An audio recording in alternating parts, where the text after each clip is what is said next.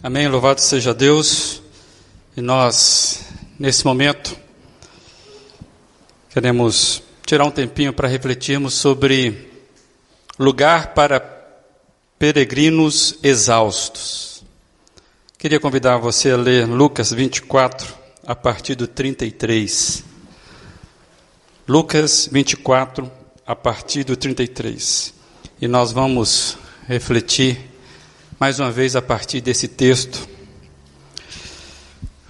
Diz assim: Levantaram-se e voltaram imediatamente para Jerusalém. Ali encontraram os onze e os que estavam com eles reunidos, que diziam: É verdade, o Senhor ressuscitou e apareceu a Simão.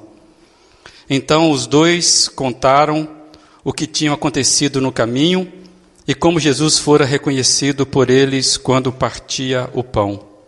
Enquanto falavam sobre isso, o próprio Jesus apresentou-se entre eles e lhes disse: Paz seja com vocês.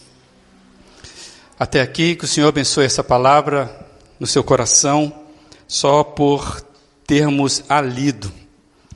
A gente tem lido esse texto no capítulo 24, do capítulo 24, e nós já sabemos do, do contexto desse, desse, desse relato.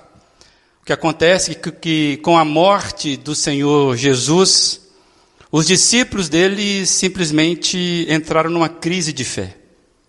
Como nós já falamos aqui, quem tem crise de fé é aquele que crê. E eles entraram numa crise de fé porque as coisas ficaram sem sentidos para eles. E aquele final de semana foi terrível, porque Jesus morre na sexta. E eles não tinham compreendido todo o processo. E aí a coisa vai ficando ruim até o domingo.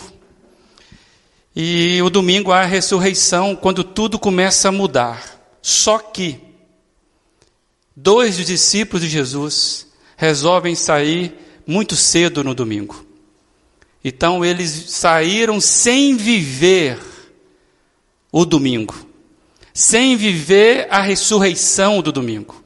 Eles saíram ainda com as notícias meio confusas na cabeça deles. E eles então se colocam no caminho de Emaús. É uma vila que ficava em torno de 12 quilômetros de Jerusalém. E esses dois discípulos, então, eles saem com a cabeça muito confusa, pelo contexto, a gente sabe disso, eles não tinham explicação do que tinha acontecido, sofrendo, e eles se tornam peregrinos de perguntas sem respostas.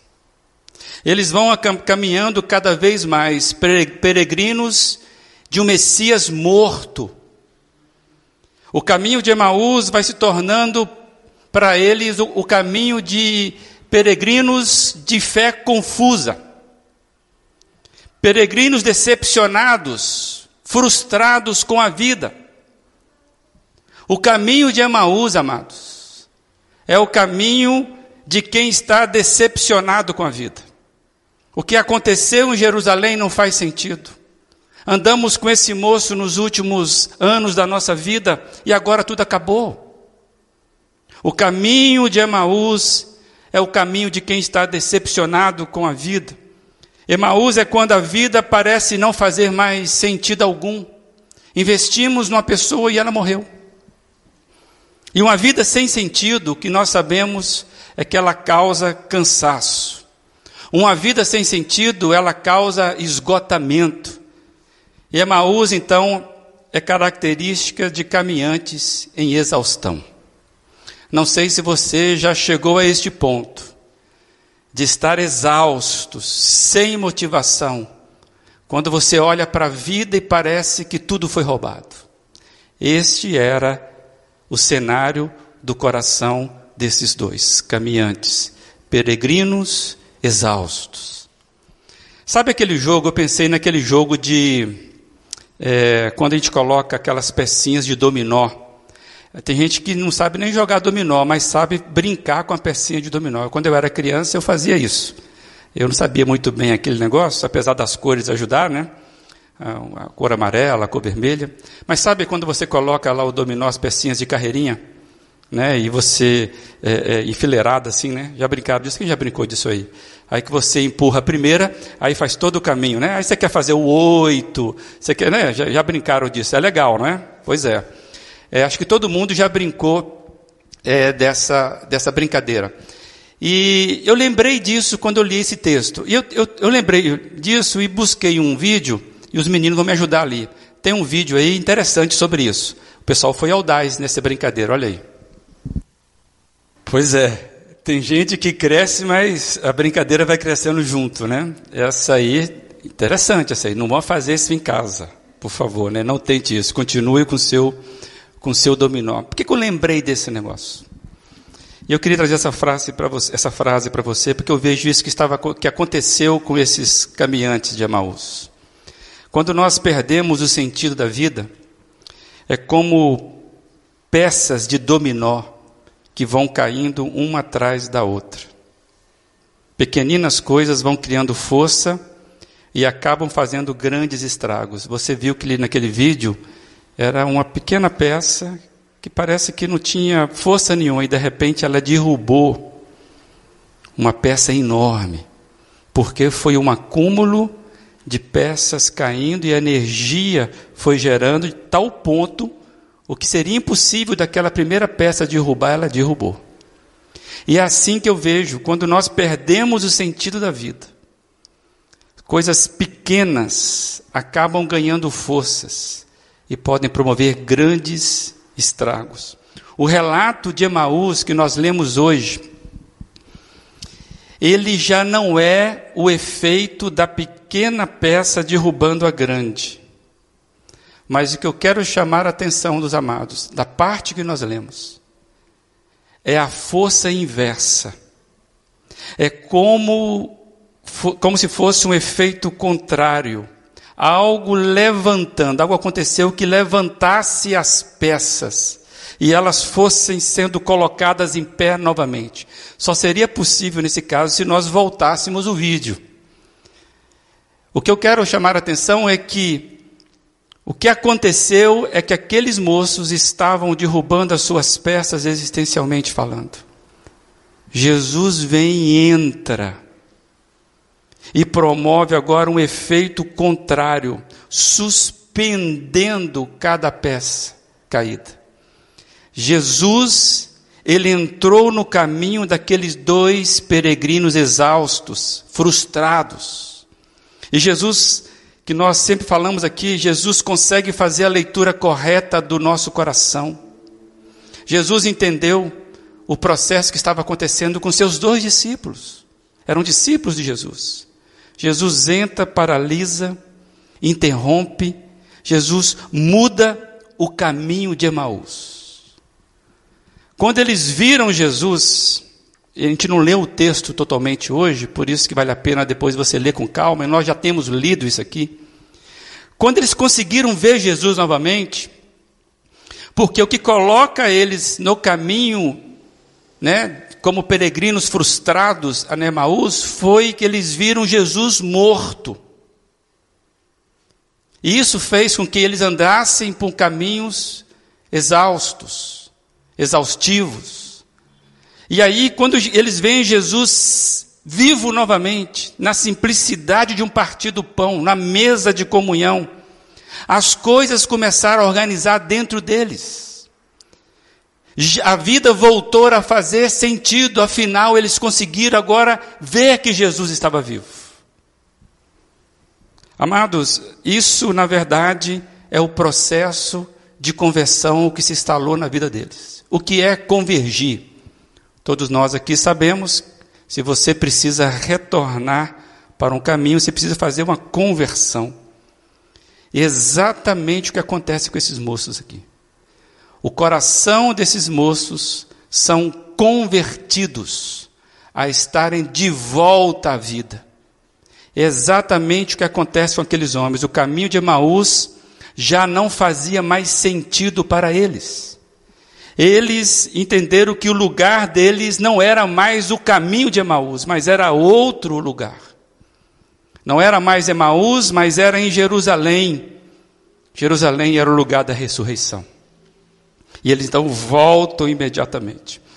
E quando eu li esse texto, eu lembrei também de uma frase do, de uma música muito linda do Sérgio Pimenta. Eu gosto demais dessa música. Ela chama Novidade. Depois você põe lá, Sérgio Pimenta, ou Novidade, Sérgio Pimenta. Em determinado momento ele diz assim na canção: Cristo é tudo e para todo tempo. Quem nele se encontra não procura mais. Cristo é tudo e para todo tempo. Quem nele se encontra não procura mais. Satisfação completa na vida. Eles retornaram e eles encontraram lugar para peregrinos exaustos. Eles descobriram que Emaús não é lugar para eles. Amados, eles encontraram em Jerusalém uma comunidade a comunidade daqueles que estavam experimentando o agir da ressuscitação de Jesus, da ressurreição de Jesus. E quando eles chegaram lá, eles não foram julgados, eles não foram criticados, eles não foram marcados por aqueles que ficaram lá em Jerusalém. Simplesmente eles estavam vivendo ali o reencontro com o grupo que sempre acreditou na ressurreição de Jesus. Amados, eu quero trazer aí essa, essa frase. Quando eles têm essa comunhão, eu fiquei pensando que comunhão é o lugar de cura para vidas cansadas e exaustas. A ambiência onde Jesus surpreende com a presença dele. Quando Jesus paralisa os efeitos de uma vida cansada, exausta, exaurida por uma crise de fé. Amados, Jesus sempre surpreende na comunhão. Jesus só se apresenta, na verdade, quando a comunhão ele é propícia. E por que eu estou lembrando desse negócio? É porque eram homens que acreditaram as suas vidas ao Senhor Jesus. Eles tinham grandes expectativas em Jesus. E eles estavam confusos. E eles entram por um caminho daqueles que são peregrinos do cansado, do cansaço. E aí quando eles encontram Jesus, eles voltam, eles mudam o caminho. E eles encontram sentido na comunhão. Hoje pela manhã nós falamos um pouquinho sobre isso. Quando eles estavam num caminho que Jesus aparece para eles e eles se convencem, Jesus some.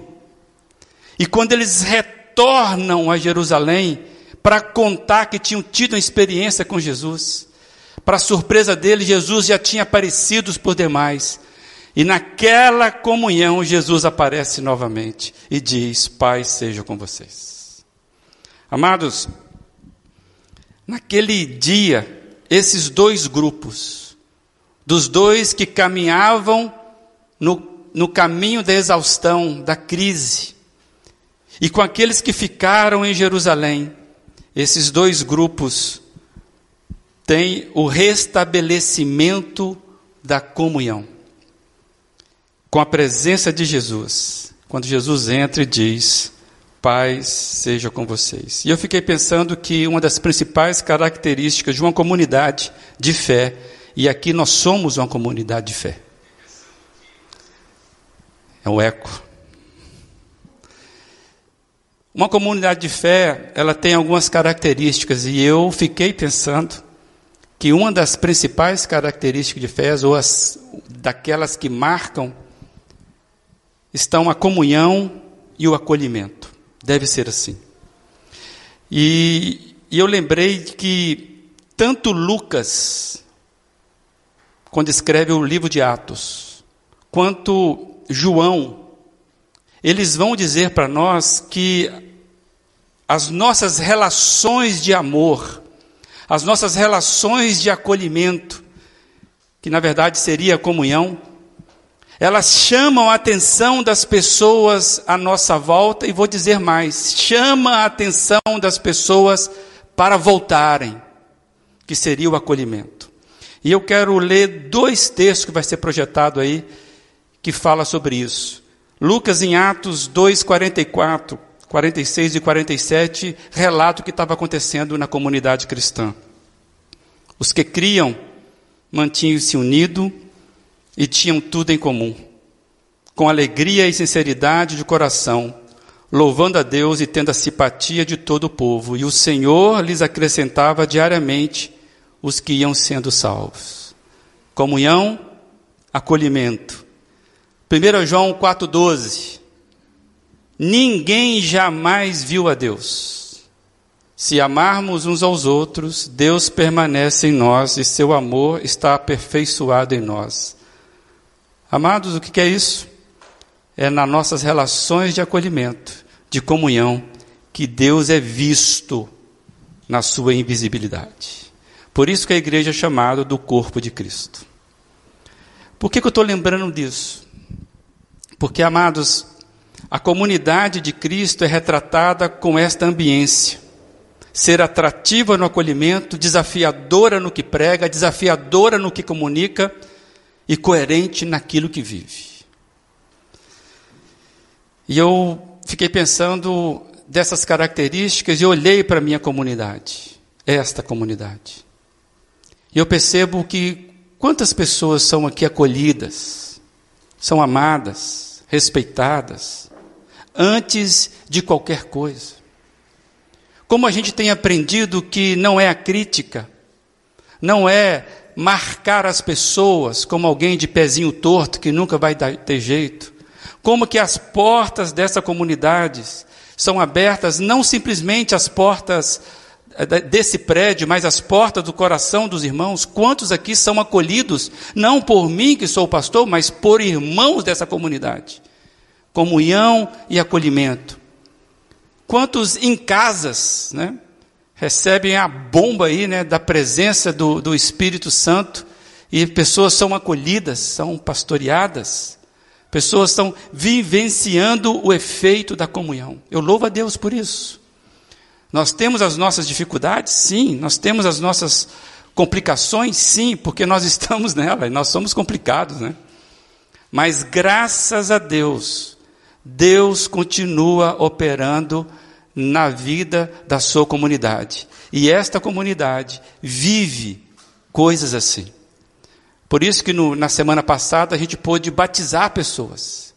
Pessoas que estão se firmando na fé, que querem expressar isso, porque o acolhimento e a comunhão faz com que pés cansados, exaustos, possam ser aqui acolhidos e descansados. Talvez você esteja lembrando da sua própria vida. Pode ser que você esteja lembrando coisas que não, foram muito boas. É isso mesmo. De vez em quando a gente dá uma distanciada, depois a gente volta. Mas a casa do Senhor, ela precisa ter essas características. E onde acontece isso? É no acolhimento. É na comunhão. Como diz João, que isso vai sendo aperfeiçoado, não porque nós somos perfeitos. E aí eu quero ler o que diz Larry Crabb sobre essa comunidade. E eu queria que você acompanhasse comigo. Precisamos uns dos outros, ainda mais quando estamos aflitos. Uma tarefa fundamental da comunidade é criar um lugar suficientemente seguro para que os muros sejam derrubados suficientemente seguro para que cada um de nós reconheça e revele a própria aflição. Somente então a força da conexão pode realizar o seu trabalho. Somente então a comunidade pode ser usada por Deus para curar a nossa alma. Amém. Obrigado. Amém. Amém é concordância. Amados, é isso que nós precisamos sempre trazer no coração. Esse é o tesouro. A comunhão, ela é capaz de atrair a presença do Senhor Jesus e nos surpreender. Esse deve ser o nosso foco, a pauta das nossas autoavaliações enquanto igreja. Não é o palco que avalia, deve ser avaliado pela igreja. O que deve ser avaliado por nós, se nós estamos de fato sendo igreja que acolhe aqueles que estão no caminho de Emaús, são as nossas relações de amor. É, existe um, um termômetro para medir isso, sabia? Quando a, o termômetro, termômetro fica ruim, né? Como é que seria isso, né? Existe um gráfico. Term, é temperatura, né? A temperatura de comunhão, né? O termômetro de comunhão de uma casa, de uma, de uma comunidade, ela é proporcionalmente inversa ao termômetro do clima da crítica. Se o, o, o índice, né? Se o mapa da crítica nosso está alto, é sinal de que a comunhão está baixa. Não que nós somos acríticos, mas é que nós precisamos entender que a, as imperfeições elas serão superadas, nós seremos curados quando nós criarmos ambientes assim. Não simplesmente ambientes perfeitos, mas ambientes que acolham pessoas como essa, como esses dois. Esses dois voltam, eles estavam cansados, eram peregrinos de caminhos, né, do caminho do cansaço, da exaustão, e eles entram em comunhão. E o grupo fala: é verdade e ali a comunhão é estabelecida, eles são curados. Amados, nossas ações aqui na nossa igreja, os eventos que nós desenvolvemos, eles são pensados para terem esse diapasão, para terem esse, essa baliza, a, a sermos agentes que sermos agentes promotores do cuidado. Né? Nós desejamos que toda vez que nós realizarmos alguma coisa nessa igreja, a gente não realize por realizar, porque nós não somos uma casa de eventos, mas fazemos eventos. Então, tudo que nós fazemos nessa casa, a ideia é transformar esse lugar em lugar para peregrinos exaustos. Você consegue entender assim? Nenhum evento da igreja pode acontecer para outra coisa. E aí eu quero lembrar você, nós estamos chegando a mais um setembro. Começou, esse é o primeiro domingo de setembro. É o mês que geralmente nós falamos do valor da vida, da esperança. Por causa do dia 10, o Dia Mundial do Enfrentamento ao Suicídio, o famoso Setembro Amarelo, que é amarelo para chamar a atenção para o tema importante, ou para esse importante tema. Tem até uma história por trás desse amarelo, que eu não quero contar aqui. É uma triste história de um menino que tinha um carro amarelo que se suicida. Mas o Setembro Amarelo, ele sempre chamou a atenção da nossa comunidade para nós olharmos ao nosso redor e tentarmos identificar peregrinos do caminho da exaustão. E dizer, dizermos para esses peregrinos que talvez existe outro lugar, um lugar de esperança, um lugar de cura. Amados, a nossa comunidade vem desde 2013 apresentando esta data, aproveitando esse momento para refletir, refletirmos juntos enquanto comunidade sobre esse assunto que, lamentavelmente, o suicídio tem colocado a nossa região na primeira página das estatísticas. Lamentavelmente, Brusque está no mapa onde os índices de suicídio são mais elevados. Estamos sempre aí entre as 100 cidades do país onde se mais morre por suicídio. É muito grande. Lamentavelmente, a gente vê a curva aumentando entre os jovens. A pandemia do coronavírus, essa maldita que está colocando todo mundo de máscara aí, deixou os números ainda mais preocupantes, porque o estresse, a insegurança, o medo, tudo isso deixaram a, a depressão ainda mais feroz, mais ativa. É como se houvesse um gatilho que disparasse ou acelerasse o processo de pessoas que se colocam no caminho da exaustão, desanimada com a vida. O isolamento social está mostrando a sua conta. E o preço tem sido bem alto, pois somos seres sociais, de convívio e não de isolamento. Isso é o ser humano. E aí a nossa comunidade, mais uma vez, resolveu levantar a bandeira, a bandeira da vida, a bandeira da esperança, nesses dias, nesses próximos dias, nós estamos dizendo que a nossa comunidade vai se posicionar mais uma vez, levantando a bandeira da esperança e da vida. E eu queria compartilhar com você, chamar a sua atenção para o que vai acontecer nessa semana até o próximo fim de semana.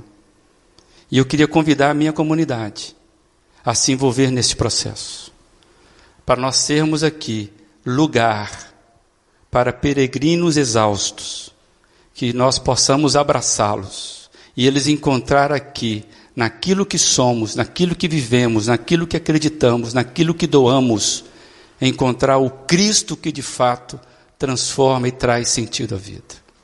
E eu queria projetar para você aí que no dia 10 a gente vai ter um movimento de oração. Eu queria convocar você a se envolver no dia 10. De que forma? Tire 10 minutinhos, reserve 10 minutos da sua agenda para clamar a Deus por libertação de vidas aprisionadas à ideia suicida. Você deve conhecer pelo menos uma ou duas pessoas. Tire o tempo para orar por elas. Com quem que eu posso contar nesse salão aqui? que vai tirar pelo menos 10 minutos no dia 10. Amém por isso. Você que está nos acompanhando agora, se você puder fazer isso, vamos fazer uma, um movimento de clamar, de clamar ao Senhor nesse dia 10. O horário que você quiser. 10 minutos é só uma sugestão. E aí nós queremos, nesse dia 10, soltar alguma coisa. Até lá a gente vai soltar algumas coisas nas nossas mídias sociais, para você compartilhar, para você ser lembrado disso, tá bom? É, no dia 11, que é um sábado, a gente quer fazer o que nós estamos chamando de Blitz da Esperança. A gente deve fazer isso na parte da manhã, também na parte da tarde, esse negócio está sendo organizado. A distribuição é, do bonequinho do coração, né? Você acha que nós temos uma, uma, uma imagem com esse bonequinho? Se puder, que eu não tenho aqui. Está vendo esse bonequinho rechochundo aí? Está bem, tá bem alimentado esse bonequinho aí, né?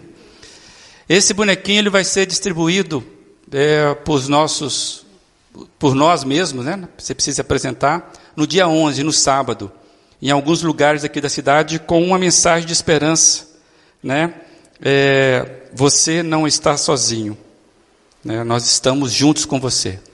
E aí, quando entregarmos isso, isso é, você vai estar com o coração, sabe, direcionado por Deus para impactar cada pessoa. A gente vai ali para as praças, tem uma organização, você precisa se envolver nisso. E eu quero agradecer as mãos virtuosas que fizeram esse bonequinho e vão continuar fazendo mais projetos para nos abençoar. Então, essa Blitz da Esperança é a igreja que vai sair aí na rua para convidar, para entregar a mensagem de esperança e convidar para o próprio dia 11, aí tem a programação, dia 11, à noite aqui. Então, no próximo sábado você tem que estar aqui. E você pode convidar alguém. A gente vai ter uma palavra franca, uma conversa franca, uma mesa redonda, não é uma explanação, é a conversa mesmo, abrindo o jogo sobre o suicídio. E aqui nós vamos poder conversar sobre isso abertamente, sem nenhum preconceito, e nós queremos mesmo impactar para que esse assunto seja, de certa forma, conversado. A gente não quer falar sobre isso, mas precisamos falar sobre isso. Então a gente quer criar esse ambiente, sem preconceito, sem nenhum tipo de julgamento. E aí nós vamos ter que testemunho sobre isso. Pessoa que sobrevive né, a, a, a, na família que é atingida por esse. Como é que você pode, de repente, ajudar aquele que você conhece que está passando por esse processo? Então, sábado, não, sexta, sábado, você precisa estar envolvido diretamente e venha, nos, venha estar conosco envolvidos aqui. E no domingo à noite, nesse horário, nós ainda vamos tocar no assunto, conversar sobre depressão e suicídio, mitos, prevenção e cuidado. Nós estaremos conversando aqui, você pode trazer também visitantes, e o desafio está aí. Ore, se envolva, se apresente, convide e venha. Ah, pastor, como é que eu faço para poder ajudar na distribuição? Você vai procurar o Fabrício ou alguém de mão virtuosas, alguém deve saber te falar sobre isso. Fique atento nos avisos do WhatsApp. Se você não é cadastrado no WhatsApp da igreja, se cadastre. tá bom? Mas não fique fora, fora desse movimento. Você vai orar pela programação, você vai orar pela vida das pessoas que vão estar recebendo, né? O, o, o bonequinho, né? É, amarelo lá, o bonequinho do coração. Você vai orar por aqueles que estarão vindo aqui, por quem vai estar ministrando. Você, de repente, se Deus trazer à sua memória alguém, um primo, um parente, um sobrinho, ou alguém mesmo, vizinho, que você queira, inclusive, levar o bonequinho, não fique fora disso. Quem sabe Deus vai usar isso com o efeito dominó contrário. Imagina isso. E as coisas serem encaminhadas para a vida. Tá bom, amados? Queria desafiar você a se envolver. Compreenderam? Ok? Estão junto comigo? Ok? Amém por isso. E que Deus possa nos fazer aqui lugar para peregrinos exaustos. Amém?